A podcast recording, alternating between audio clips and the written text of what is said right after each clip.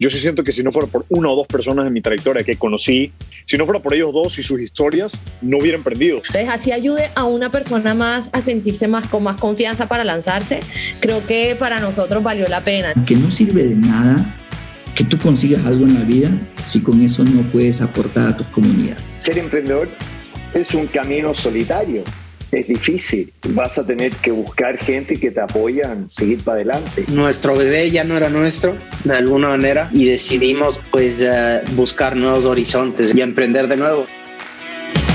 Bienvenidos a The Network, episodio 113. Si el plan A no sale, el plan B debe salir y debe ser mejor. Estas son una de las frases que más nos marcó conversando con nuestro invitado de hoy. Brani Chito, CEO y cofundador de Blue Sensor, una empresa que produce hardware y software cuyo propósito es digitalizar los campos de acuacultura, el camarón, mejorando la productividad hasta por un 40% e impactando socialmente a las personas que trabajan en el campo. Brani, nacido en el recinto La Delicia en el sector del Carmen, en la provincia de Manabí, fue criado bajo una vara de excelencia. Su padre le enseñó el trabajo duro en el campo y su madre le enseñó el poder del estudio. Hoy en día, Blue Sensor es una empresa que factura siete cifras al año y es fully bootstrapped, es decir, no ha levantado un solo dólar de capital. Para los que creen que la vida es dura y no se pueden lograr las cosas, este episodio los hará cambiar de opinión. Agradecemos a nuestros sponsors, Farmacéutica La Santé, Tu Genérico Tu Vida, Pardux. Si estás pensando en abrir una tienda e-commerce o ya tienes una, pero te hacen falta todos los servicios para poder operar de manera rápida y ágil, no te compliques e ingresa a www.pardux.com. Pardux es la plataforma más completa de e-commerce. En menos de 15 días puedes tener tu tienda e-commerce 100% operativa con todas las integraciones que te permitirán destacarte del resto. Facturero móvil. Si buscas una herramienta fácil y completa para emitir tus facturas electrónicas, Facturero móvil es la solución. Sin pagos mensuales desde 10 dólares podrás emitir facturas electrónicas autorizadas por el SRI. Recuerda que desde noviembre será un requisito obligatorio. Facturero móvil, tu herramienta financiera. The Network, episodio número 113. Aquí estamos con un episodio muy esperado con Brani Chito, CEO y cofundador de Blue Sensor. Ya vamos a estar hablando de qué es Blue Sensor. Primero empezar por Eduardo Molestina. ¿Cómo te va? ¿Cómo te trata la vida hoy día? Hola Mario, ¿cómo estás? Eh, como siempre, pues feliz de grabar, feliz de conocer a un nuevo emprendedor ecuatoriano, eh, de grabar un nuevo podcast. Eh, así que chéverísimo, pues aquí encantado de podernos sentar y, y escuchar un nuevo episodio. Brani, ¿cómo estás? Bienvenido. ¿Qué tal, Mario? Eduardo, muchísimas gracias por la invitación, súper motivado, todo un, honor. La primera vez que escuché el podcast me imaginaba cuándo será algún día que tuviera la, como el, el, honor o ese privilegio de participar y afortunadamente el, día ha llegado, así que estoy completamente agradecido de la oportunidad de la vida de, participar acá. Eh, qué, qué no, muchas gracias a ti. Es, curioso cómo nos conocimos contigo, Brandi, porque tú estabas en Israel eh, en, una, en un viaje que hicieron bastantes emprendedores ecuatorianos y, y hablé contigo por LinkedIn y me comentaste que, que escuchaste el podcast, entonces ya sabías un poco de la historia de los emprendedores que estaban ahí contigo. ¿Cómo, fue eso? Cuéntanos, cuéntanos un poco, danos un poco de contexto. Sí, sí, eh, yo puedo decir que para mí The Network ese, que antes se llamaba, realmente fue mi, mi puerta al, al network de, Ecuador, porque entonces me empecé, empecé a escuchar los podcasts y de, de, perfiles importantes de, la, de Ecuador, del ecosistema de tecnología, de, del sector empresarial. Y entonces cuando mm, empecé a, a como realmente ya desarrollar mi, mi network por, un poco por afuera de la del, del círculo que tenía de la SPOL y entonces empezar a conocer gente de Quito, otros emprendedores de no necesariamente el área de tecnología también. Entonces me, me, me sirvió muchísimo. Por ejemplo, es que en, el viaje a Israel habían 50 emprendedores de todo el Ecuador, de diferentes áreas. Entonces, y también en el, en el programa de, de Endeavor, también conocí personas ahí como, como Juanjo de Payphone y otros, y para todos esos casos me sirvió mucho conocer el background, el perfil, cómo piensan, las experiencias, el momento de conversar, entonces ya me facilitó mucho poder este, entablar una conversación con estas personas gracias al, a haberlos escuchado con ustedes. Buenísimo, no, que eh, cuando me mandaste eso me puse, me puse, demasiado feliz y me acuerdo que me dices, oye, ¿cómo así que no estás acá en Israel? Y yo, puta, bueno, fuera que me hubieran llevado, ¿con quién hablo para que me lleven para allá? eh, pero cu cuéntanos cómo se da esto, a mí sí me da bastante curiosidad, porque Eduardo, tú en ese momento, no, tú en ese momento en Ecuador, regresado en mayo. Ajá. No, yo, yo, me vine en mayo, pues acá. Claro, pero, pero cuéntame cómo se da eso y, y qué tal la experiencia. Estuviste por allá algunos días con 50 emprendedores ecuatorianos, bastante bueno. Sí, no, fue, muy bueno porque no solo estuvimos 50 emprendedores, sino también estaba una delegación de em, empresarios importantes de, del Ecuador y, mm, los, decanos de las universidades más importantes del Ecuador también. Entonces estaba academia, empresarios, emprendedores en un entorno de innovación de los más importantes del mundo.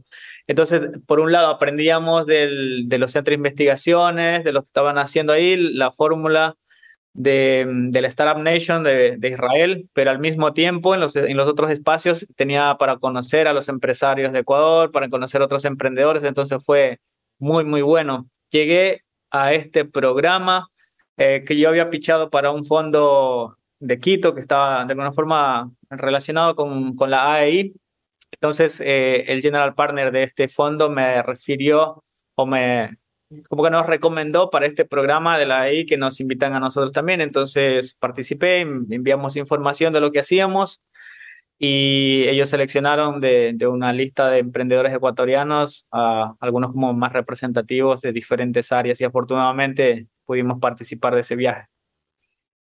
¿Y en qué consistió el viaje? ¿Qué, qué fueron a hacer, además de, de, reunirse, revisar, digamos, entender un poco cómo funciona el tema de, en Israel? Eh, en temas de AI, ¿en qué entra ahí Blue Sensor? Eh, eh, el, objetivo un poco es una, es una agenda del gobierno, eh, el gobierno israelí y el gobierno de Ecuador. Entonces, el, el presidente Lazo tenía que visitar el país y anteriormente el gobierno colombiano también había hecho algo parecido.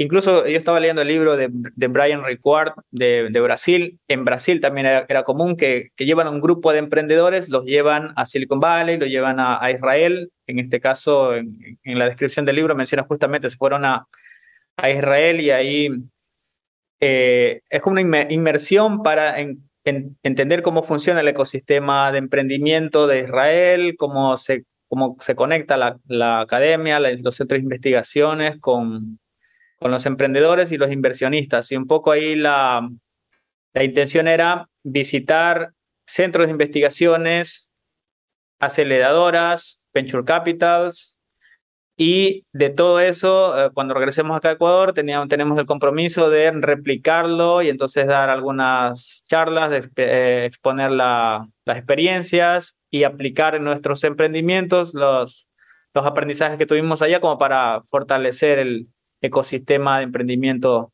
ecuatoriano usando las experiencias de allá de Israel. Y si tú pudieras ver, digamos, luego de dos meses después de que ya has regresado de, de allá de Israel, ¿qué es lo que más te llevas de allá? ¿Qué, qué es lo que estás ahorita utilizando en tu negocio? ¿Cómo estás haciendo ese, ese eh, en dar ese conocimiento a, al, al, ecosistema acá en Ecuador? Ok, eh, personal, o sea, dentro de Blue Sensor el, lo, lo, que hizo un antes y un después fue la, el networking, básicamente. El networking con, con el Ecuador, con emprendedores y con empresarios. Al, algunos de los que financiaron el viaje eran este grupo empresarial, por ejemplo, y como que apadrinaban a ciertos emprendedores. En nuestro caso fue Citibank. Y a través de Citibank hemos tenido, he tenido la oportunidad de conocer otras empresas con las que estamos haciendo ahí, eh, evaluando colaboraciones, entonces, básicamente ha sido una posibilidad de, de abrir un, un, networking con Ecuador muy importante. Y entonces eso nos está acercando con fondos de inversiones, con, con, con mentores, nos está acercando con proveedores. Ha sido muy bueno, básicamente, en resumen, el, el network.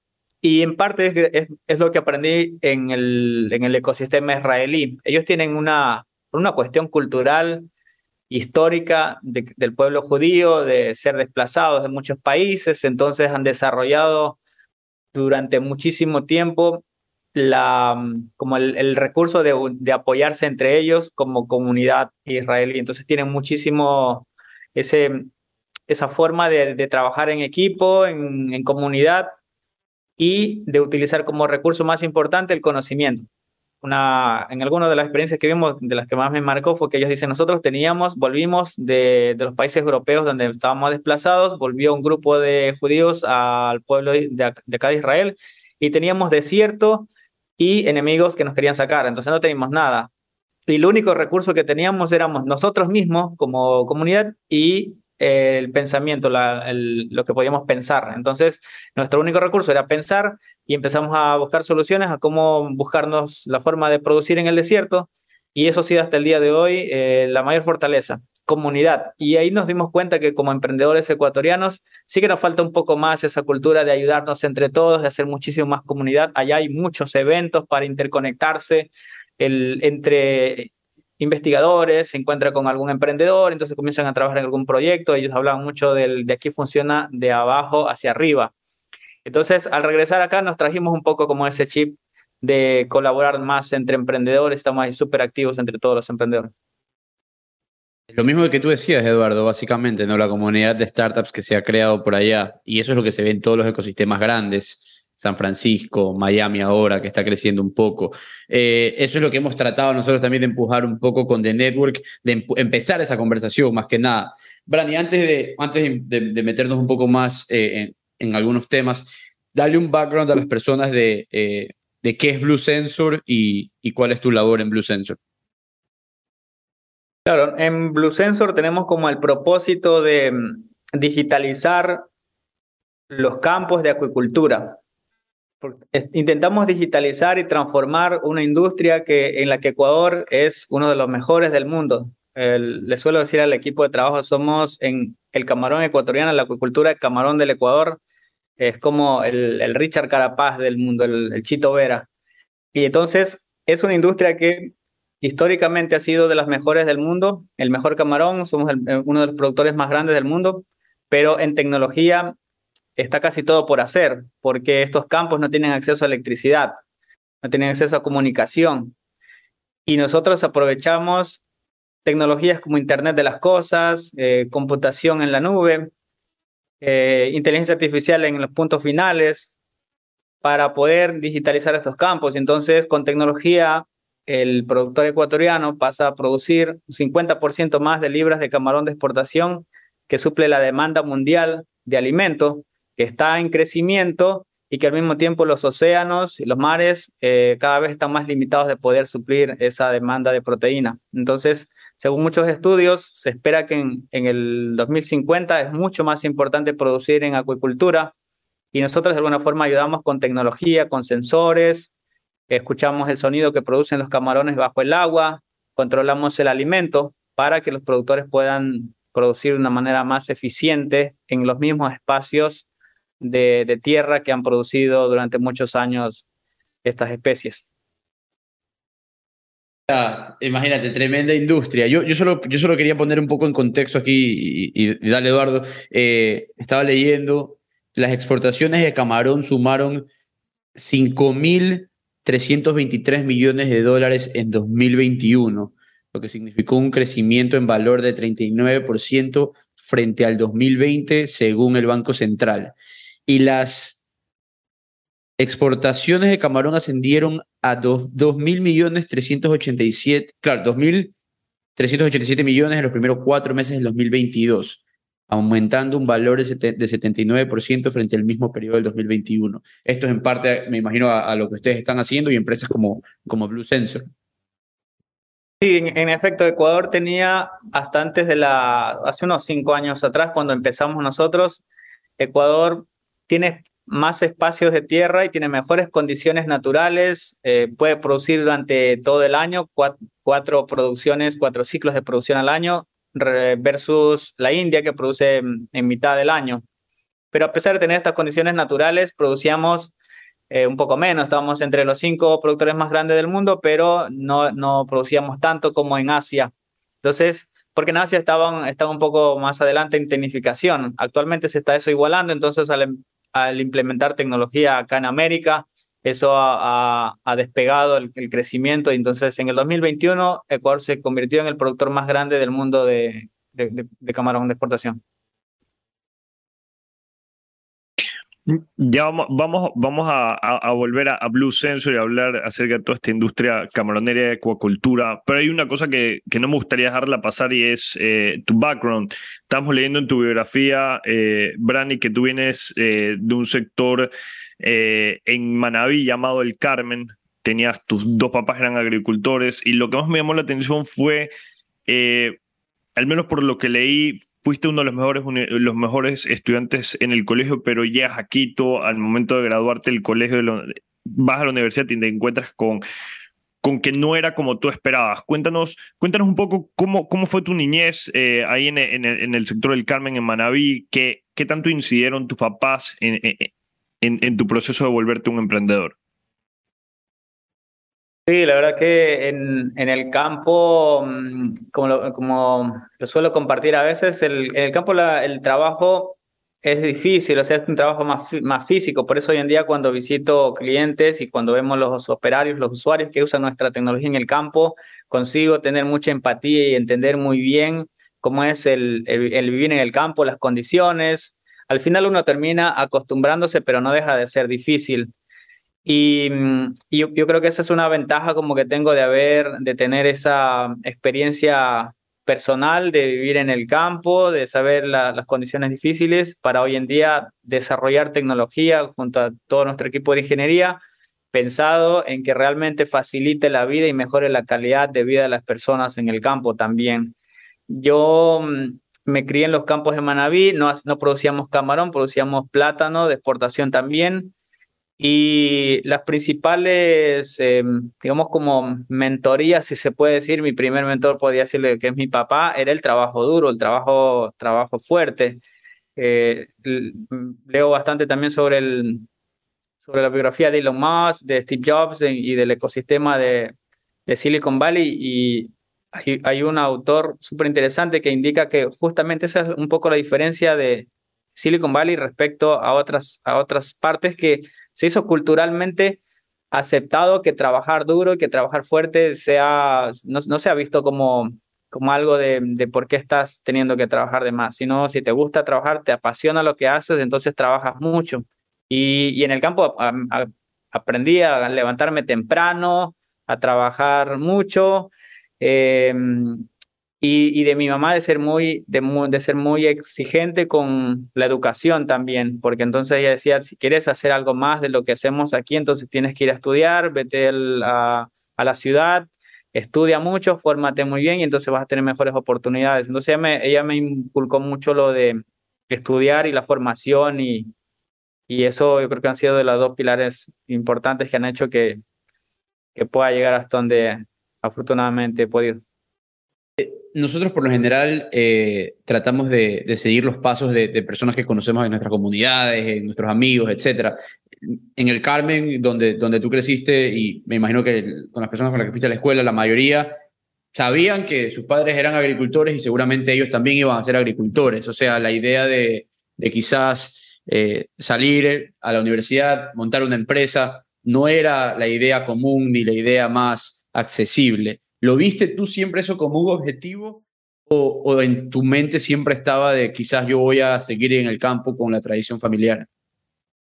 Sí, sí, es, es muy marcado lo de la tradición familiar. Eh, yo creo que mis compañeros y una vez un profesor de la escuela nos contaba algo muy interesante. Él decía que había llegado un entrenador de, de, fútbol importante, creo que de vacaciones, a Santo Domingo, una ciudad relativamente cercana, y era un, entrenador de fútbol muy importante y él indicaba que por las condiciones naturales, por, la, por las frutas y, la, el tipo de alimentación de, ese, de esa zona podrían salir eh, jugadores élite por el tipo de, de alimentación que tenían muy natural y muy variado.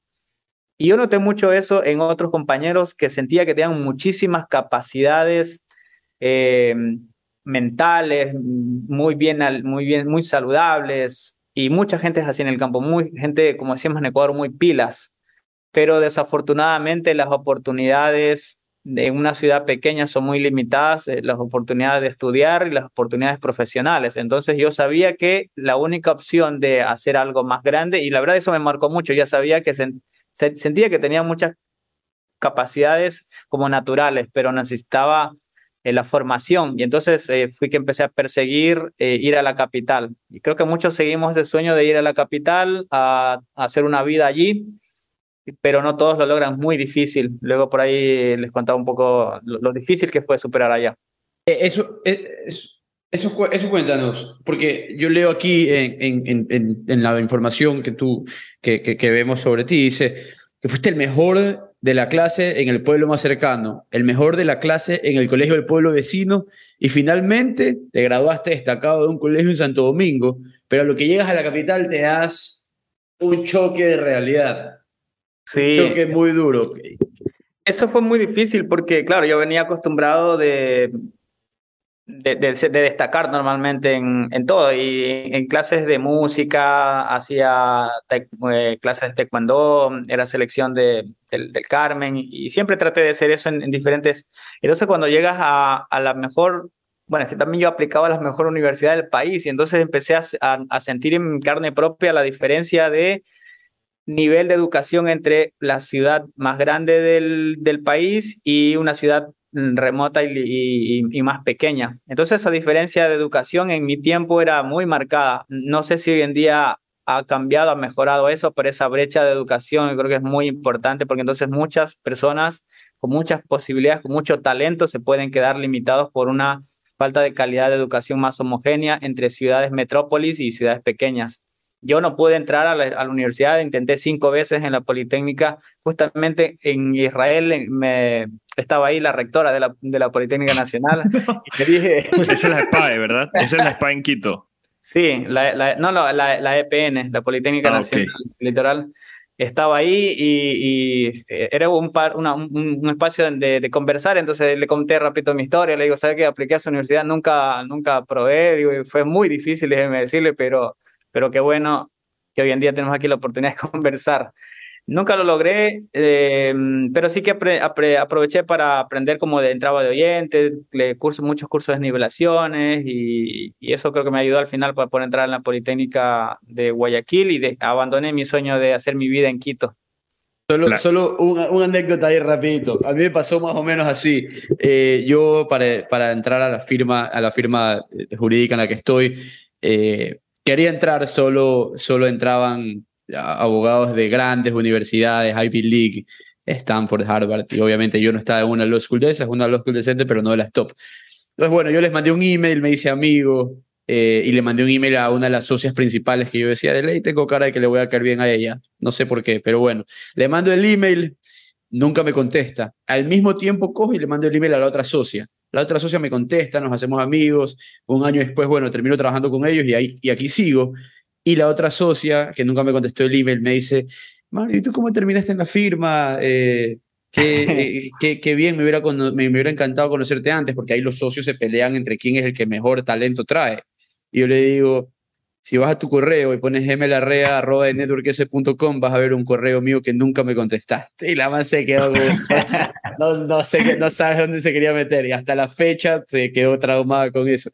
Pero, pero sí, bueno. las cosas quedan la vida, ¿no? Ajá, totalmente. quién sabe si es que. Sí, sí, sí. Pues si es que ya me contestaban, a las finales no, no, pasaba nada. Pero, pero, Brandy, entonces con eso no, no, no, no alcanzaste a entrar a la, Politécnica en Quito, regres, te vas a Guayaquil para tratar de entrar a la Politécnica en Guayaquil o ya tenías un cupo asegurado en Guayaquil?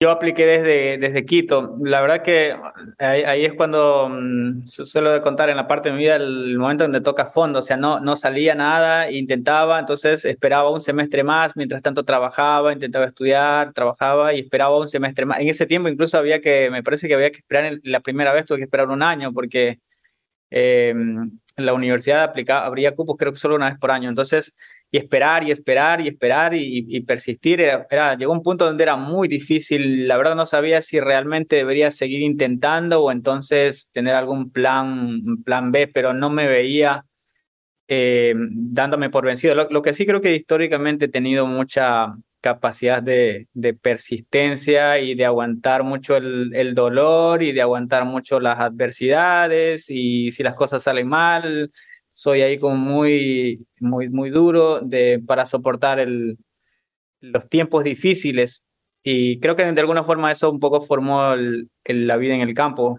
por, por, esa, por esas condiciones naturales mismo.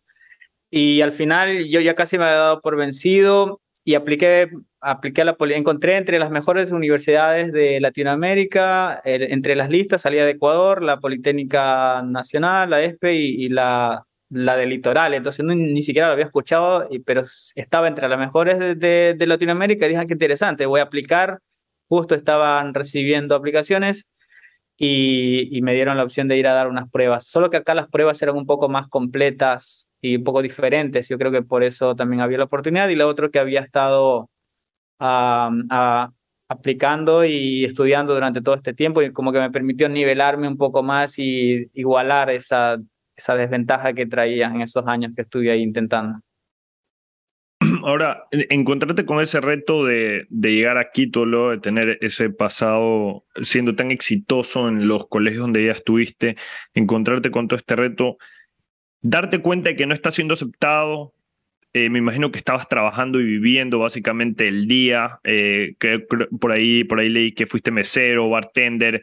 Básicamente vivías para poder sobrevivir en Quito, en esta ciudad donde no tenías una universidad.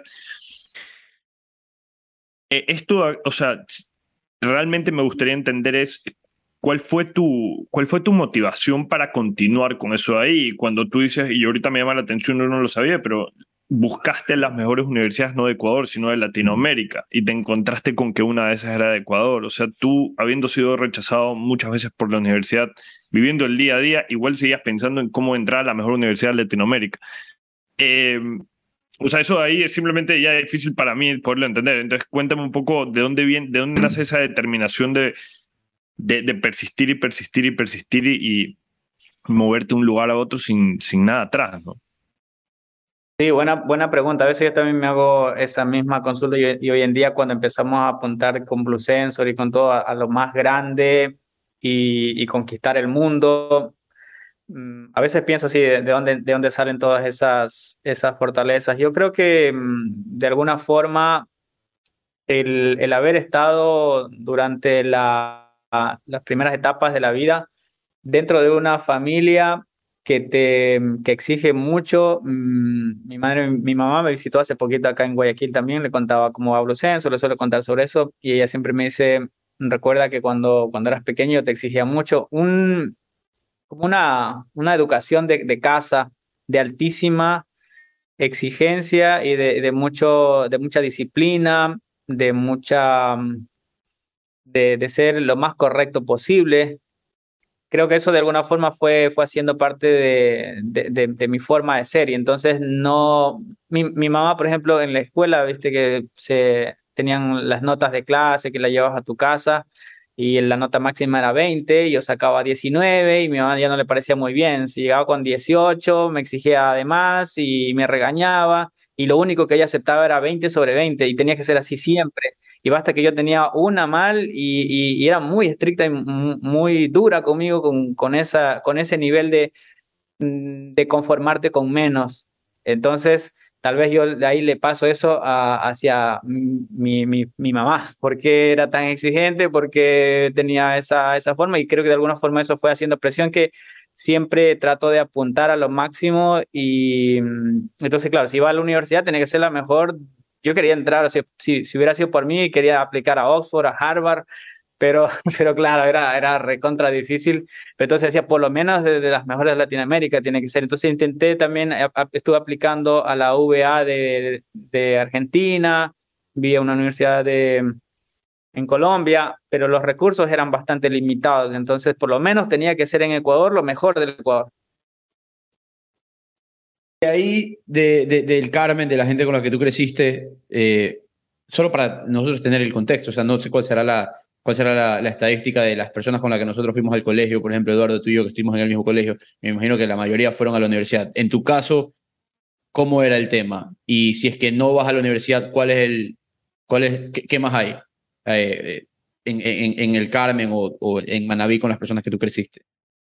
Sí, no, mira, y además, no, yo, yo el Carmen por lo menos es, es un cantón. Yo, soy, era, yo vivía en un pueblo más pequeñito todavía que se llamaba, se llamaba Las Delicias. Es un, un, recinto básicamente. Y de mis compañeros, o sea, de ahí, del, del pueblo pequeño, mmm, creo que no te diría nadie continuó y lo que puedes continuar ahí es en la universidad, que es una extensión de, de una de las universidades que está ahí en el, en el Carmen, en, el, en la ciudad pequeña. Y una vez escuchaba, en ese tiempo habían los cybers, que ibas a usar internet y tal, entonces yo iba al cyber y, y, escuchaba que uno de, o sea, el dueño o el que instalaba los cybers era un ingeniero en sistemas. Entonces, como que si estudiabas algo de, de software o de, o de sistemas, eh, si te quedas en la ciudad, eh, te ponías como con suerte un cyber o, o instalabas eh, software para, para personas y eso. Entonces, no, no había muchas oportunidades en ese tiempo. Si era muy limitado, yo, yo, yo diría de, de, mis compañeros como del, del, recinto pequeño, no sé si hoy en día alguien continu pudo continuar al menos la universidad, el, el, el, acceso a la universidad. A ver, el acceso a la universidad, con, cuando vives ahí, tienes de dos, o sea, o estudias en la universidad ahí local nada más y con eso lo que, lo que te cambia la vida es muy poco porque igual sigues en, en la ciudad pequeña o entonces te vas a estudiar a, a la capital y eso depende, requiere recursos. Entonces, si, si ya no logras ir a la capital, te tocaba quedarte ahí en la ciudad pequeña y mismo que estudiar no te hacía tanta diferencia. Entonces, yo creo que eso también desin, desincentiva el, el estudiar. Cu cuéntame algo. Entonces, llegas a Guayaquil, eh, entras a la SPOL y entras a estudiar, y puede ser que aquí me tengas que corregir, entras a estudiar un tema relacionado con, con tecnología, con programación, ¿verdad? Sí. Y conoces al doctor Denis Romero y Álvaro Torres. Eh, cuéntanos un poco estas mm. dos personas, quiénes son, cómo influyeron en tu vida y cómo, y, y cómo hoy esas dos personas llevaron a que puedas crecer Blue Sensor. Que puedas sí, crear sí, Blue Sensor. Claro, eh, Blue yo llegué a Guayaquil en, hace unos ocho, seis años, ocho años más o menos. Y entre lo que empecé a conocer la cultura guayaquileña, al, alguna vez escuché decir Guayaquil es la tierra de las oportunidades, se me metió mucho eso en la cabeza y yo dije si las cosas no funcionaron bien en, en Quito era el plan A, el plan B tiene que funcionar igual o mejor. Y sabía las posibilidades y el nivel de academia que podía recibir en la Politécnica del Litoral. Entonces traté de, de utilizar, afortunadamente fui aprobado y entonces destiné todo mi esfuerzo y el, el, vivir solo, el ser un foráneo, tiene muchas desventajas, pero también tiene la ventaja que te puedes dedicar al 100% y si te quieres quedar viviendo en la universidad, te puedes quedar casi que ahí, no, nadie te espera en casa. Entonces le dediqué el, el 100% de, de, mis, de mis capacidades y de, de mi energía a poder destacar. Tenía mucho miedo el no poder terminar la universidad, eh, era muy común escuchar en la SPOL algunos profesores decir lo difícil de la, de la SPOL no es entrar en realidad, que para mí ya lo era, decía, lo difícil es salir, graduar. Yo, yo, hice el pre, solamente como anécdota aquí también, yo hice el pre de seis, de tres meses, yo entré el pre de tres meses de la SPOL. Eh, como te digo, al final del día yo no me arrepiento por lo que no, por lo que hice, sino por lo que no hice, sino es eh, no, no, no lo pasé, no lo pasé y me voté. Me, me terminé votando ya, me, me pasé a la, a la, Santa María. Pero, o sea, yo, yo, yo he pasado por lo que te está al menos tres meses y sé lo duro que es.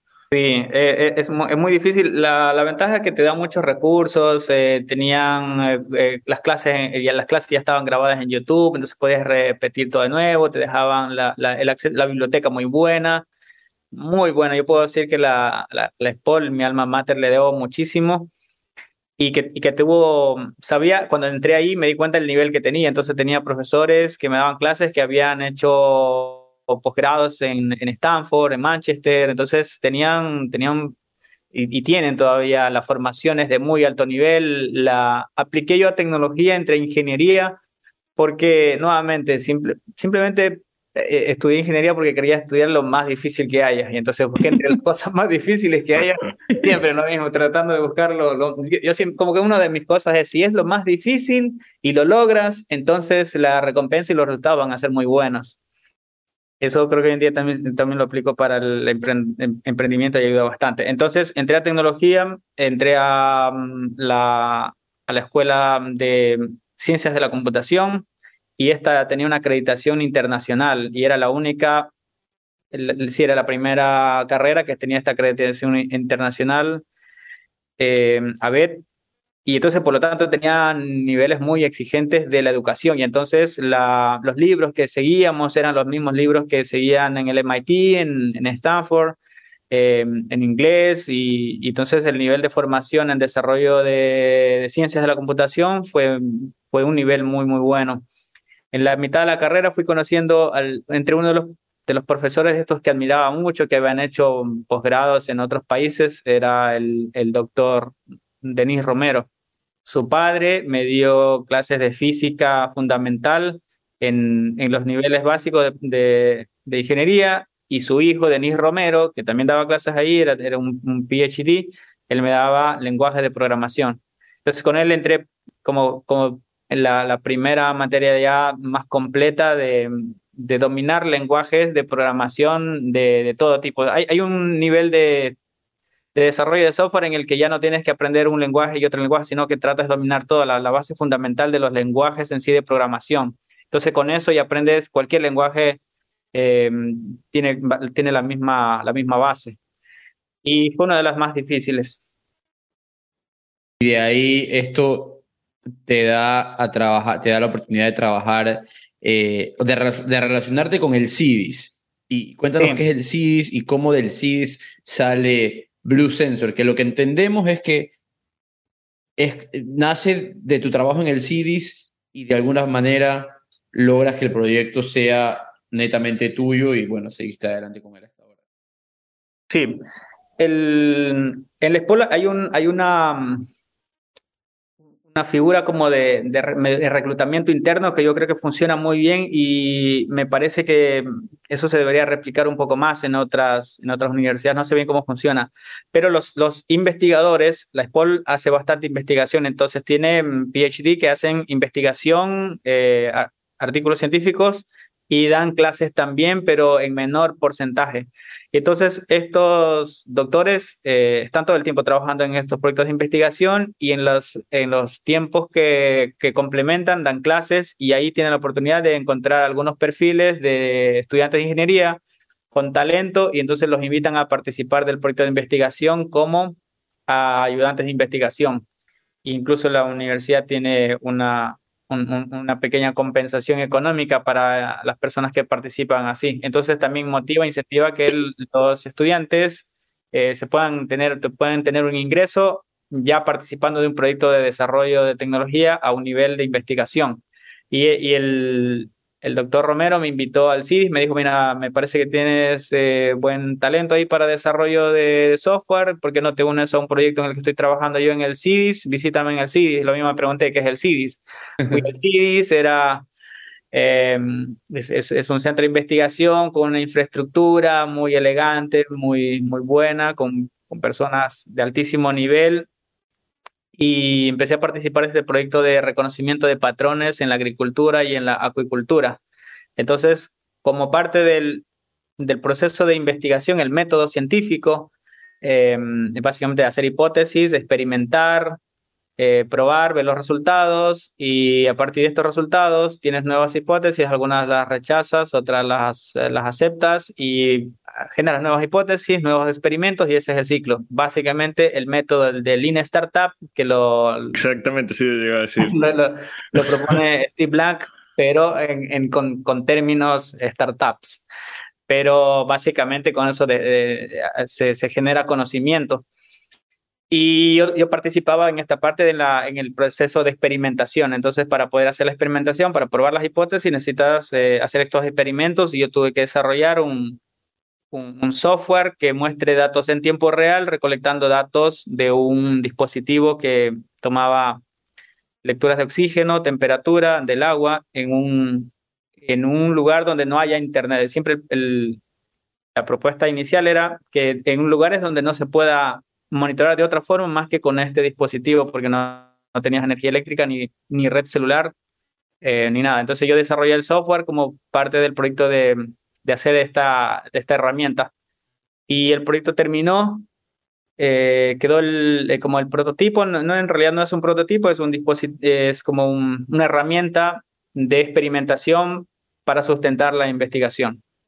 Y así como este proyecto, habían varios otros proyectos que terminaba la etapa de investigación, los, eh, los desarrolladores que estaban participando del proyecto de investigación, terminaba la investigación y ahí, ahí quedaba todo. Entonces a mí me dio muchísima pena ver cómo ese posible proyecto que yo estaba creando, este producto, esta tecnología, esta herramienta, yo lo, veía el potencial de, de, utilizarse para algo más en la vida real y no solo dejarlo ahí como un proyecto de investigación. Entonces ahí yo les propuse si me dejaban simplemente seguir yendo ahí por mi cuenta, a seguir desarrollando más funcionalidades de esta plataforma. Y hacemos una pausa a esta conversación para escuchar de La Santé, tu genérico, tu vida. De vitamina C, yo sí sé, yo sí sé, pido la Santé. Sé tú misma, sé auténtico, sé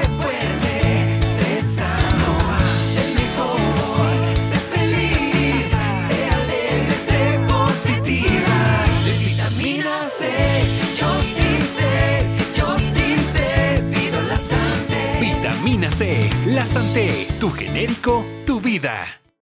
Ya, ya el proyecto quedaba como proyecto y tú quisiste seguir con este tema porque le viste, le viste futuro. Una cosa es desarrollar tecnología, pero otra cosa es crear empresa y crear negocio. ¿Cómo fue esa transición de eh, desarrollador de software a, ok, fundador de compañía y ahora sí vamos a meternos a vender? Sí, eso fue una transición. Primero, la motivación inicial era como la mayoría de los ingenieros, era la gente que estudia ingeniería, nos, tenemos la, como la, la, emoción de querer construir algo que funcione. Entonces, inicialmente el, mi, mi, motivación era voy a seguir desarrollando esto para que funcione, que lo pueda ver en una aplicación, en mi teléfono y puedo instalar este dispositivo y yo voy a estar viendo los datos de, de, este, de, este, dispositivo. También yo venía desarrollando aplicaciones para, para otras empresas, trabajé en, en algunas de ellas, ahí conocí luego lo que hoy en día son algunos amigos, colegas emprendedores y uno de los desafíos que tiene el desarrollo del software, el software en sí, es la adquisición de datos, porque entonces debes tener humanos, formularios, ingresando formularios, ingresando estos datos, y esto requiere poner validaciones y el, el input de data puede ser, no, no es tan escalable y también eh, la fiabilidad de los datos es limitada. Entonces, cuando vi que podías recolectar estos datos de manera automática desde un dispositivo y, mostrarlo en, el software y hacer analítica de esto, me, explotó la cabeza. Entonces empecé a investigar sobre la, cuarta revolución industrial, la revolución de los datos, y yo empecé a verle un potencial de negocio porque eh, en, en, ese tiempo vi la película de Steve Jobs y que eh, descubrieron la, el futuro de la computación y sabía que la revolución la primera revolución industrial vino con la máquina de, de, vapor, luego con la máquina, con la electricidad, luego con la electrónica y la computación. Y estábamos en la cuarta revolución industrial, la de los datos. Entonces yo decía, ahora está pasando algo. Recuerdo que vi un video en el que decían, eh, tenemos la fortuna de estar en el momento de una nueva revolución, algo que pasa cada 100 años, eh, en la última pasa, ha pasado después de 50 años. Entonces es ahora en la que puedes aventurarte a desarrollar algo aprovechando esta ola de una nueva revolución. Y entonces el riesgo de que mmm, dejes de trabajar para una empresa y propongas una, una empresa nueva, una tecnología nueva, en esta revolución es, es, tiene una, unos mayores potenciales. Entonces yo vi eso, vi una nueva revolución industrial yo hubiera querido desarrollar, so, eh, hacer una computadora cuando, cuando estábamos en la década de los 80, 90, ya no estuve ahí, justo estoy en una nueva revolución, entonces voy a hacer algo, voy a buscar a alguien y, y, y tal vez esto que estoy haciendo yo tiene analítica de datos. Entonces vi esa revolución tecnológica y luego ya empecé a ver que en dónde aplicarlo, vi el sector camaronero, salió en las noticias en ese momento que el, el, sector camaronero se, se ponía en primer lugar como el producto de exportación eh, más importante, generaba 3 billones de, de, dólares de ingreso al año en exportación. Entonces yo dije, aquí hay un mercado grande y si voy a hacer tecnología en una revolución industrial, lo voy a aplicar en un mercado donde haya bastante, una economía grande. Y afortunadamente luego me di cuenta que no solo era grande en Ecuador, sino que era, era de las más grandes del mundo. Entonces dije, es una industria grande, eh, sé que hay dinero ahí, yo tengo una tecnología que la estoy desarrollando, hay una nueva revolución industrial, yo creo que por ahí es. Y lo fui, me fui guiando por, esa, por ese instinto. Cuenta- cuéntanos cuáles fueron los primeros pasos de- del Blue Sensor. Una vez que tú ya te adueñas del producto, eh, te das cuenta de esta, del tamaño del mercado. ¿Cuáles son los siguientes pasos que diste? ¿Buscaste cofundadores? Sé que son un grupo de cuatro. ¿Cómo Sí. conseguiste tu primer cliente? ¿Cómo hiciste tu MVP? Eh, nu- nunca me adueñé del producto, eso fue una de las cosas que solía ser uno de los grandes desafíos, porque yo seguía desarrollando dentro del SPOL, pero yo no podía decir este es mi producto, es algo Mm. que estoy desarrollando y yo lo desarrollaba simplemente por el hecho de... de- de- Luego el, el- siguiente, mm, la siguiente meta objetivo que me puse es hacer que este producto por lo menos alguien me lo compre y lo use y lo instale y si eso es lo, ul- lo, ul- lo único que alcanzo a hacer, ya con eso me quedo tranquilo, pero voy a hacer que alguien me compre este dispositivo y este software y lo use y sé que yo voy a decir, desarrollé algo que un productor de camarón lo está usando y algo que desarrollé en la universidad. Entonces ese fue mi objetivo. Y luego el centro de investigación a través de Álvaro Torres, de, de transferencia de tecnología. El centro de investigación tiene tres ejes. Uno de ellos es hacer investigación, generar publicaciones científicas. El otro es presta servicios de desarrollo, de investigación a la industria. Y el tercero era generar startup, generar spin-off, que no se había hecho hasta el momento, ni un, no, no había ni un caso anterior, pero el centro de investigación tenía esa, esa posibilidad como esa vertical. Entonces, yo, mm, el, el CIDIS me ofreció o, ayudó también a través de la transferencia de tecnología, Álvaro, que ofrecía estos servicios de desarrollo y de investigación a las empresas, le, ofrecía, le empezó a ofrecer también ya no solo desarrollo, sino ofrecerle un producto, que era lo que estábamos desarrollando. Y fue bastante difícil al inicio, pero empezamos, una de las partes importantes fue participar a través del, Centro de Investigación CIDIS en, el, en, varias ferias. Y una de ellas era la Feria del Aquaexpo de Guayaquil, una de las ferias de acuicultura más importantes del Ecuador y del mundo. Otra, otra feria organizada por la, por la Facultad de Acuicultura de la SPOL. Y entonces en esta feria fuimos exponiendo el- la versión inicial, que era como un prototipo, no se podía vender, pero había mucha, mucho interés. Eh, y a partir de ahí yo dije, necesito seguir desarrollando el software, pero necesito alguien que desarrolle el hardware.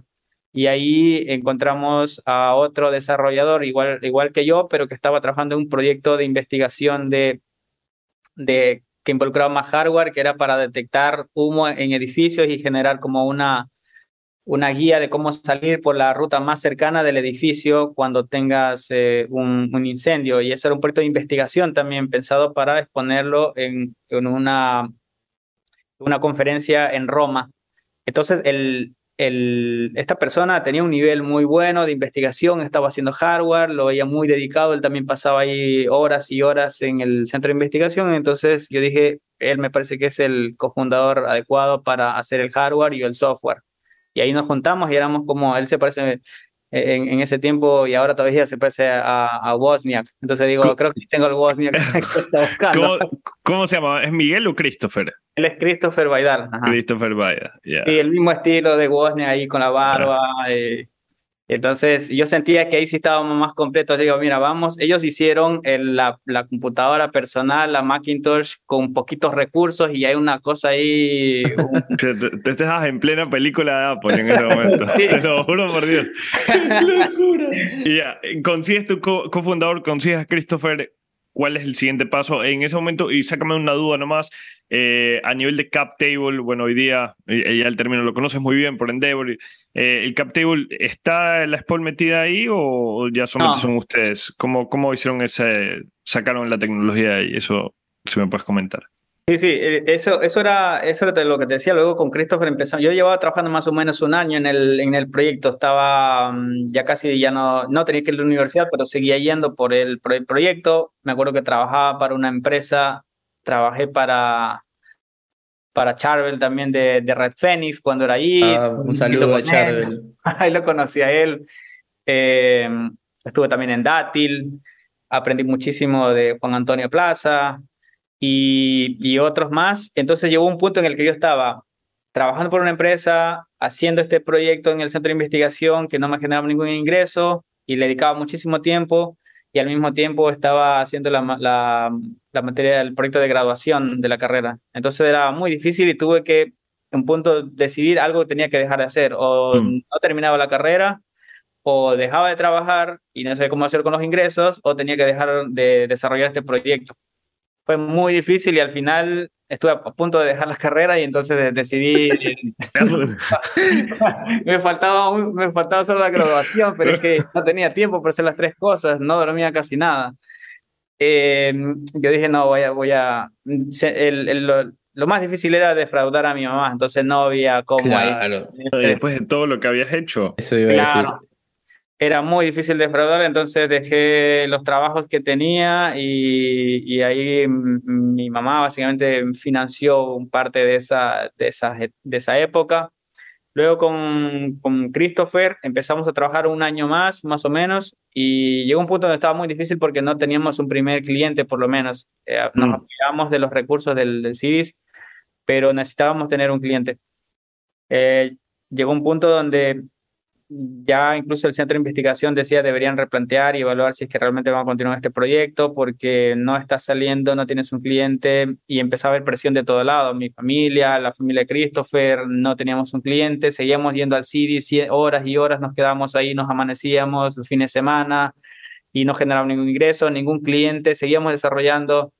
Álvaro de Transferencia y Tecnología visitaba clientes, contactaba a través del SPOL, pero como- lo veían como un proyecto de investigación, como un proyecto académico, no lo veían como un producto. Eso limitó bastante y llegó un punto donde con Christopher nos pusimos, si en tres meses no conseguimos un cliente por lo menos, vamos a tener que ver otra opción. Y, y Christopher hacía una analogía, decía, mira, imaginemos que estamos en la guerra, se nos han acabado las municiones, ya no tenemos armas, no tenemos nada, solo tenemos un, un mazo y, y- y unos palos y esto es lo último que vamos a dar. Si, si sale algo en tres meses, continuamos y si no, nada. Afortunadamente, en los próximos tres meses tuvimos un primer cliente, un productor de camarón de, de la zona del Oro, de Arenillas.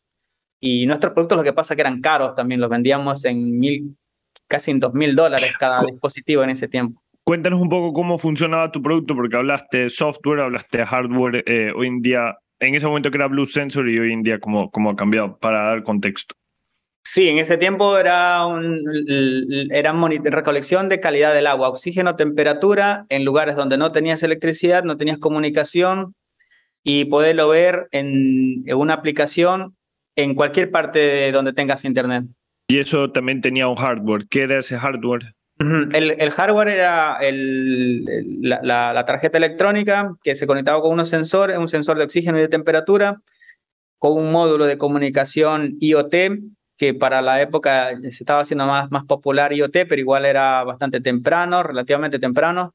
Entonces el dispositivo recolectaba del sensor oxígeno y temperatura del agua, saturación del agua también, y a través de la, del módulo de comunicación IoT transmitía esto a varios kilómetros hasta donde sí había internet y el, y el usuario lo podía ver en la aplicación en tiempo real. Y, y eso es lo que tú vendías en ese momento. Eso es lo que costaba 1.500 dólares, mil, Claro. mil algo dólares. Recuerdo que 1500, no, 1500 por unidad. Por Sí. piscina también, por piscina o por hectárea. ¿Cómo, cómo funciona ahí la, por- la medición? En ese tiempo lo ofrecíamos por piscina y mm, sí, incluso valía un poco más, lo ofrecíamos, eh, no, no- éramos muy buenos definiendo un precio y, y haciendo un estudio de mercado ni nada de eso. Pero también la otra limitante que teníamos, nosotros no, buscamos un cliente, pero no éramos una empresa, por lo tanto tampoco no lo podíamos como vender directamente el, el producto. El producto para empezar ni siquiera era nuestro. Christopher y yo veníamos desarrollando esto, pero no sabíamos si era del Spol, era nuestro, nos lo podíamos llevar, lo podíamos vender. Eh, es más, lo, que, lo que teníamos con, con Christopher decía, ¿sabes qué? Que consigamos un cliente y el, el momento que quiera pagar, ahí Ahí vamos a resolvemos, ahí nos vamos a dar cuenta qué pasa. Y, y ahí le decimos al Spol, mira, hay una persona que quiere pagar dos mil dólares por esto y el Spol ahí esperemos que nos diga, ok, tomen una parte ustedes, una parte nuestra, o en el peor de los casos, no va a decir, ok, todo esto es nuestro y tomen ahí un certificado por haber participado en este proyecto. Era el- ¿Y qué pasó? ¿Qué pasó? Sí, no, afortunadamente el director del CIDIS, el, el doctor Boris Vintimilla, él trabajó eh, y, y- y estuvo en varios centros de investigación en Londres, en Europa, en Francia, en muchos lugares, y él ya conocía que en, en Europa se hacían estas transferencias de tecnología. Entonces tuvimos la suerte que el, el director del, del centro de investigación dijo, hagamos, aprovechemos esta vertical que tiene el centro de investigación y hagamos un spin-off. Y entonces armen una empresa, nosotros transferimos la tecnología y ustedes nos pagan regalías. Eh, en ese tiempo pensamos que podría ser por eh, uno de los doctores, el doctor Zapa, decía que él como investigador del CIDIS, de hecho tenía participación en algunas startups europeas, porque en ese caso él sí había, había la participación era por equity. Él había invertido. No invertía, No. sino que el, proyecto el proyecto de investigación en el que él Ah. trabajó derivó hacia una startup y esa startup, por eso de ahí tenía él una participación como miembro de, del- de los investigadores. Entiendo, entiendo. Ok. Y ahora en este caso, ustedes logran todo esto, pero el capital que necesitaban para operar luego de la primera venta eh, es otro tema. Entonces, sí, no te, no Sí. te interrumpo, escuchemos cómo sigue la historia. Sí, no, de ahí el, el, el director del CID dijo, hagámoslo más fácil para no tener que hacer participaciones y accionistas y tendrías que tener un accionista que sea el SPOL y luego mm, el SPOL representado por la rectora y va a ser más complicado, mejor hagamos regalías. Y entonces fundamos la empresa, eh, teníamos, ya, ya teníamos que fundar la empresa porque ya habíamos encontrado este primer cliente que estaba dispuesto a pagar, el, ear- nuestro early adopter. Y él no sabía exactamente, decía, me tienen que facturar, y no sabíamos exactamente cómo facturar, entonces la SPOL no podía facturar, intentamos ahí ver cómo hacer para que la SPOL facture, el centro de investigación tampoco podía facturar, nosotros como personas independientes no podíamos facturar un monto de, de, de ese nivel, porque recuerdo que adquirió como cuatro equipos, sumaba cerca de 10 mil dólares la, la factura. Entonces, eh, a- ahí nos pusimos con eso de ahí, le pedimos un anticipo y con eso empezamos a armar la empresa lo más rápido posible, le dijimos que le íbamos a facturar en un tiempo. Y para ese entonces también yo dije, a ver, eh, vi- me vi- empecé a ver estos videos de emprendimiento, empecé a interactuar con, con Lean, Lean Startup y sabía que lo que hacía falta era un perfil no tecnológico. Entonces nos pusimos la búsqueda de, de algo otro, un, un cofundador que sepa ventas pues, o, o que sea de la parte administrativa y tal, y encontramos a Cristina, Cristina Gómez, ingeniera comercial del SPOL también, y ella había iniciado un- unos negocios eh, un poco más tradicionales, pero igual tenía experiencia con eso. Entonces ella se unió al, al equipo y entró con un poquito de inversión porque venía, ya habían pasado dos años que nosotros habíamos iniciado. Entonces ella invirtió un poquito de capital y se dedicó eh, más a tiempo completo a las ventas. Entonces eh, tuvimos el primer cliente con este capital como inicial, más el producto nuestro y más el apoyo del CIDIS. Fuimos abriendo otro cliente y otro cliente y empezamos ahí a, a surgir. Eh, de- empieza- empiezan a surgir y se, dan- y se van dando cuenta que en el mercado de lo que estaba investigando, porque estos últimos días me, me, me he puesto a profundidad a investigar de, de esta industria, hay, hay muchos competidores, hay competidores en India, hay eh, empresas de balanceado de camarón que también eh, un poco dan este tipo de servicios. Entonces ustedes tenían que competir con muchísimas personas, el producto era caro y Ah. tenían que convencer a productores de camarón que estaban básicamente comprando balanceado de, digamos, Cargill, me invento, que, que también les daba una tecnología similar a que no se la compren a ellos, sino que, que vengan con ustedes. ¿Cuál fue ese, ese, ese desafío para escalar de verdad la compañía con, con tantos competidores grandes y con bastante dinero? Sí, sabes que actualmente el, el escenario de tecnificación de esta industria es eh, bastante acercado como tú lo acabas de escribir, pero mm, es una industria que también cambia muchísimo. Te puedo decir que hace tres años y medio y más era bastante diferente.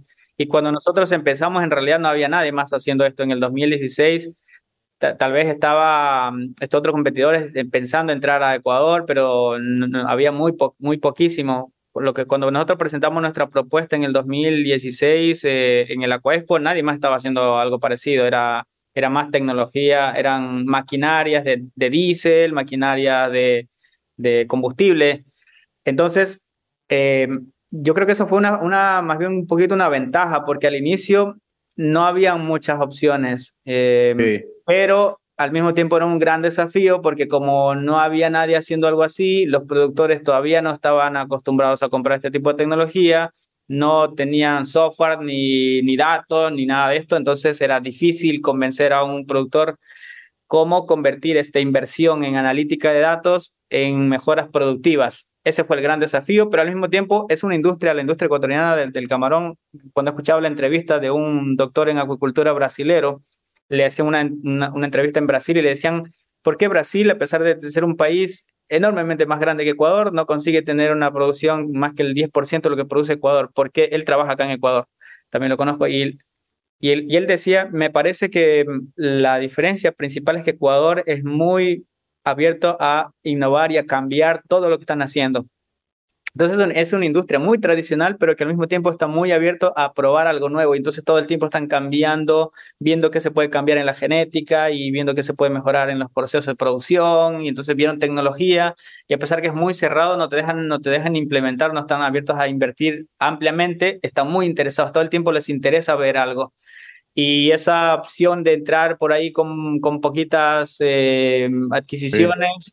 Pero con mucha desconfianza, pero al mismo tiempo muy interesados, nos permitió, y que no había muchas opciones en ese entonces, nos permitió ir ingresando. Sin embargo, la propuesta de solo monitorear calidad del agua y cómo convertirlo eso a mejora productiva era el gran desafío. Entonces, hubiéramos querido tener un cofundador acuicultor, un, un cofundador eh, productor, para entender más de esta industria y esa fue una de las limitantes. Pero después empezamos también a trabajar con Cargill y con ellos aprendimos bastante también en, en los inicios. Ellos tenían un software de gestión de, de producción de camarón y, y ellos, eh, al, al, no, el equipo de desarrollo de este software no estaba en Ecuador, entonces hicimos como un, una colaboración entre ellos y ellos nos enseñaban de acuicultura y nosotros... Eh, y les ofrecíamos el servicio de recolección de data.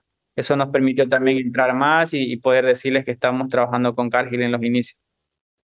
Y ahora, eh, nosotros por lo general aquí cubrimos eh, empresas de tecnología que, son, que no tienen un hardware como componente. Eh, ¿cómo, van, cómo, van, ¿Cómo van ustedes financiando el proyecto? ¿Fully, fully bootstrapped? ¿Pensaste en levantar fondos?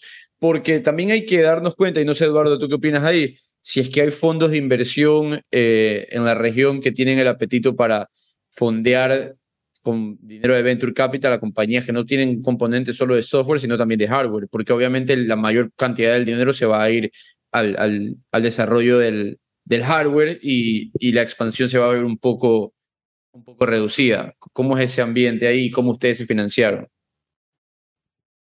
Sí, eh, es, es, una, um, es un tipo de negocio que tiene esta, esta gran dificultad, tiene esta, este desafío de, de, de, tener, de cargar con producto y todo lo que implica ello, logística, eh, inventarios y, y, tal, pero al mismo tiempo también tiene una ventaja que eso genera una barrera de entrada difícil para nuevos competidores, porque entonces tienes que desarrollar mucho durante mucho tiempo para ir eh, evolucionando el hardware y sobre todo para este tipo de ecosistemas de, de campos remotos, donde el, el, ecosistema es muy hostil y nos ha tomado mucho tiempo para llegar a, una, a un nivel de robustez. Entonces eso también le agrega, le agrega esta ventaja hasta ahora hemos levantado, o sea, todo lo hemos ido creciendo bootstrapping con unos márgenes eh, que, que, la industria, por ser un tipo de solución temprana, está dispuesto a pagarla.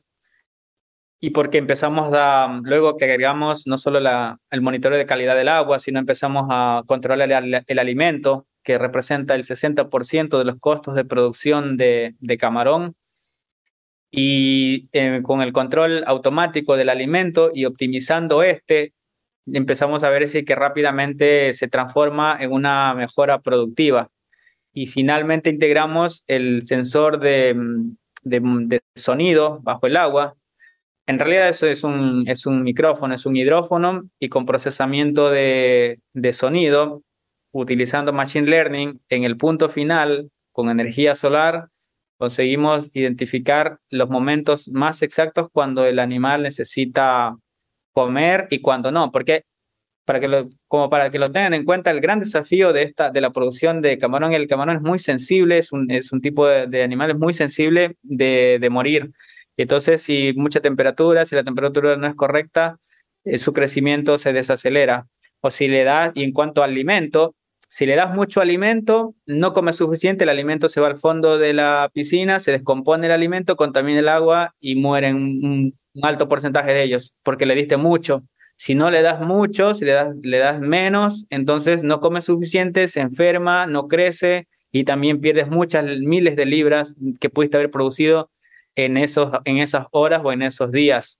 Entonces es muy eh, desafiante y al mismo tiempo no ves, no los ves, son un tipo de animal muy pequeño que están en el fondo y son piscinas de, del tamaño de un estadio, va- varios estadios, dónde están, cómo se sienten, eh, en qué momento están comiendo, es todo un desafío. Entonces se puede, eso, esa incertidumbre que lo han, que durante décadas, durante 50 años, 40 años, los ingenieros en acuicultura fueron desarrollando métodos para poder reducir esa incertidumbre. Hemos dado un salto importante con, tecnología a través de los hidrófonos y a través de la- del, del monitoreo, poder entender mejor y poder eh, destinar mejor el alimento en las horas y en los momentos, en las condiciones más exactas que puede, que puede mejorar la Cuéntame algo, Brani. Eh, el, el modelo de negocios de Blue Sensor hoy, ¿cuál es? Nosotros les, les- les, eh, ofrecemos, y ahorita estamos un poquito en una transición, eh, eh, ofrecemos el producto, la venta de los dispositivos que recolectan calidad del agua, el que controla el alimento y el, el, controla, el que escucha el sonido.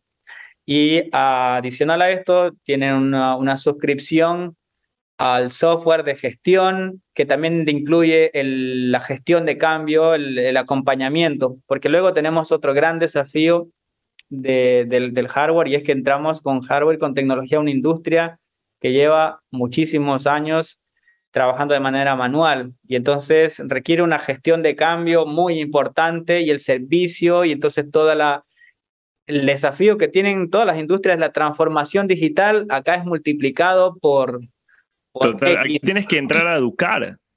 Sí, sí, sí, es, es muy difícil la transformación digital de, de todo, de todo esta, del personal operativo, eh, la, la- la infraestructura muy limitada. El software lo hemos tenido que hacer altísimamente, eh, nuevamente el, el desafío de usabilidad multiplicado, todo multiplicado por X veces para que los operarios lo puedan, sea altamente intuitivo. Entonces, de a poco también estamos un poco cambiando o agregando el- al modelo de negocio como un servicio, el servicio de, de seguimiento, de acompañamiento, porque los productores le están dando más valor a la, a la- que a la tecnología en sí, al servicio de, de seguimiento, de, de acompañamiento en esta transformación digital.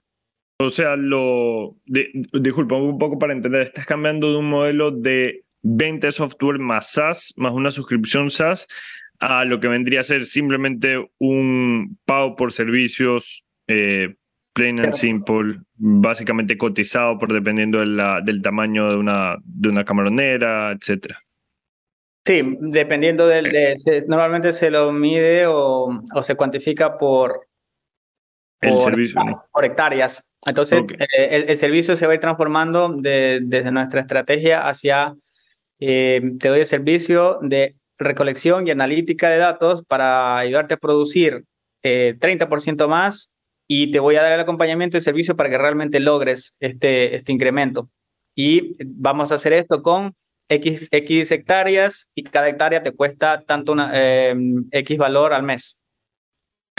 Ah, sac- sácame, sácame una duda. eh, tú- me acuerdo en, en la UES me comentabas que eh, cuánto, cuánto estaba facturando. eh, cuéntame un poco cómo ha venido la evolución de la facturación desde el 2016 que empezó, que empezó Blue Sensor y cuánto esperas facturar este año. Porque hasta ahorita, de lo que tenemos entendido, no has levantado capital de, de, de, de VCs, de Angels, de, digamos, básicamente tienes un cap table intacto, se podría decir. Sí, el crecimiento eh, en, el, en el 2016 fueron como los inicios, cuando, cuando todavía era investigación. Llevamos como empresa tres años, llevamos en, el, en, el, en la mitad del cuarto año y en, los dos, en el del primero al segundo año crecimos 3x en venta, 3.5x en venta, de ahí venimos creciendo 2.5x y este año estimamos eh, terminar el año otra vez con, con casi cerca de 3, 3x en ventas nuevamente. ¿Y eso en dólares cuánto es? Siete cifras, ¿no? Sí. Y, y, ahora sí que estamos en una etapa en la que, en la que creemos que debemos acelerar el ritmo. Eh, todavía faltan solo en Ecuador el, el 80% de las, de las 300.000 hectáreas de están por tecnificarse. En América y Ecuador es el más tecnificado de América, entonces en el resto de América el escenario es eh, igual, incluso más amplio. Y en Asia los porcentajes son un poco mayores, pero igual es, es muy amplio. Entonces, hay mucho espacio, mucho market share y creemos que ahora estamos en una etapa en la que el dispositivo, la tecnología está logrando estos, estos incrementos, estos eh, rendimientos, en, estas mejoras en la producción y lo que queremos ahora es acelerar para ganarnos una parte importante de, esta, de este mercado que falta porque mm, si no lo hacemos, eh, eventualmente los, los, otros competidores pueden adelantarse un poco en esta carrera. Brani, eh, me imagino que muchas de las personas que están escuchando ahorita eh, seguramente han de estar en, pensando, ¿no? ¿Cómo, cómo me involucro? ¿Qué, qué, qué, ¿Cómo invierto? Si es que están aceptando inversión. Si tuvieras 500 mil dólares en este momento, ¿en qué los usarías para la compañía?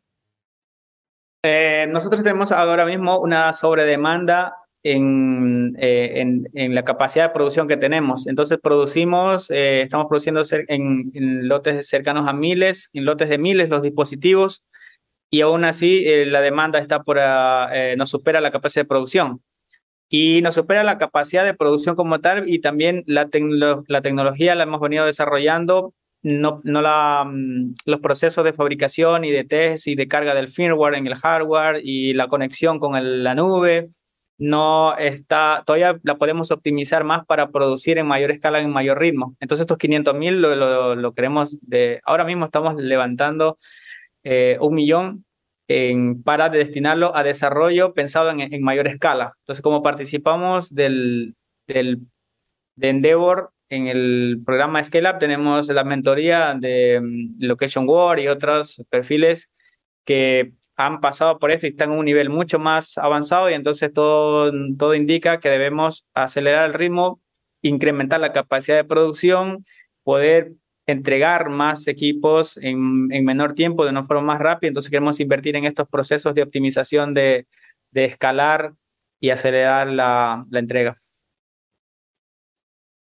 No, excelente. A, mí me queda, a mí me queda clarísimo. Vamos a seguir escuchando mucho más de ustedes. Eh, Brandy, te agradecemos por, por todo tu tiempo, la apertura. Eh, bastante emocionado de ver cómo, cómo sigue Blue Sensor y ojalá que las personas que estén escuchando aquí, eh, que necesiten ponerse en contacto contigo, lo hagan para, para seguir apoyando a la compañía. Chéverísimo, Brani. Muchísimas gracias por tu ayuda. Eh, por tu tiempo, no por tu, tiempo, eh, ha sido un placer tenerte aquí. Eh, como te has dicho al principio de, del podcast, que te sientes eh, que es un honor, digamos, ser invitado. Créeme que para nosotros el hecho que tú nos regales de tu tiempo y nos cuentes aquí tu historia, realmente es inspiracional escucharte acerca de, de tu background, como, como siempre ves lo más difícil, como lo que quieres hacer. Así que creo que eso es algo que, cualquier persona que se está escuchando este episodio debería llevarse. Es siempre apuntar a ser el mejor en lo que vayas a hacer eh, y, no rendirte, ¿no? Eso, eso es lo, al menos lo que yo me llevo de ti. Te agradezco muchísimo por, por todo lo que me has entregado en esta conversación. Créeme que, que bastante, o sea, para mí es muy, es, es, lo, es lo más valioso de tener una conversación con alguien, es lo que te llevas de eso. Eh, y bueno, pues como siempre le decimos a todos nuestros invitados, el mayor de los éxitos en los siguientes pasos que vas a hacer.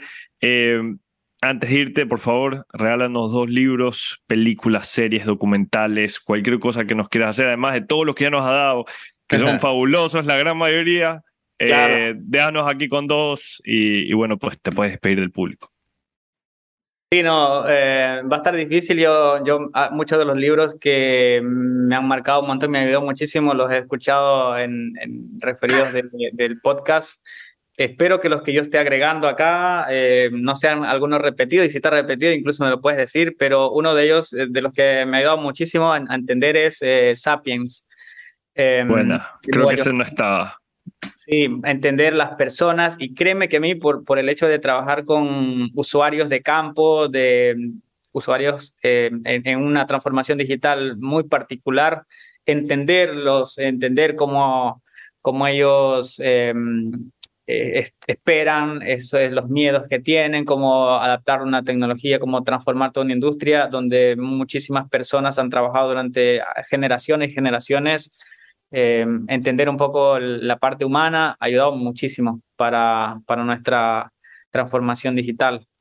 El otro, a mí me ha ayudado muchísimo, me motiva bastante el- Elon Musk, la, la biografía, porque básicamente ellos desarrollan hardware también. Eh, y me ha, ha servido muchísimo para motivar al equipo sobre la importancia de también hacer hardware. Yo soy ingeniero de software, debería estar, debería haber hecho una, una empresa solo de software, hubiera sido la vida más fácil. No hubiera tenido que volver al campo. Seguro que hubiera sido mucho más fácil cuando escuchaba a Jonathan Levy, el, el fundador de, de Green, de los scooters. eh, él decía lo mismo, lo, lo difícil, hardware es hard. Y todos, todos lo saben. Y, y, algún momento sí pensé, digo, tal vez deberíamos quitar del modelo de negocio el hardware, pero cuando escuchaba, cuando leí el, cuando leí el libro de Elon Musk, para los que desarrollan ingeniería de, de producto físico, es muy motivador porque, porque no solo él, sino, por ejemplo, Jonathan Hu- Huebner es un físico que trabaja en, el, en como un centro de investigación del Pentágono. Él hace una analogía muy interesante y él dice, para, el, para estas épocas, 2020 y algo, esperábamos tener carros voladores y lo que tenemos son eh, un, un espacio de X caracteres para poder hacer un post. O, o, o que tienes a los mejores, eh, a los mejor, las mejores mentes de ingeniería en software devanándose los sesos para poder eh, persuadir que alguien dé un clic en un anuncio. ¿Y dónde está la, la mejora en materiales, en energía, en, en, el, en el mundo físico, en, en, la mecánica, en el hardware? Y entonces, eh, ¿qué se espera? Que para los próximos, para los próximos años se haga más, más desarrollo, más innovación en el mundo real. Está bien innovar en, el, en todo el, software y lo, lo digital y súper a favor de eso, pero personas como nosotros estamos también aportando por, por transformar y por digitalizar y por innovar el mundo físico. Y entonces ahí estamos luchando con, con fierros, con metales y, y, en el campo además, en, en, medio de serpientes y lagartos, igual que con, con Elon Musk intentando in, implementar la, el, el lanzamiento en, en, en Hawái, en, el, en, el, en la selva. Muy motivador, eh, y, y, es algo que realmente ha, también ayuda mucho al equipo para poder seguir en este gran desafío de poder generar una, una, tecnología que incluye hardware y que de alguna forma mejora el mundo físico también. Chéverísimo, qué buena, pues. Qué buena, Brani, muchísimas gracias. Que pases una buena noche. Gracias, Brani. Gracias a ustedes.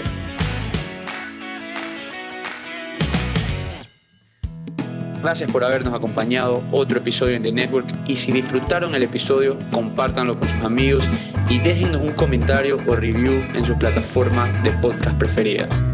Este episodio es editado por Luis Fernando Silva.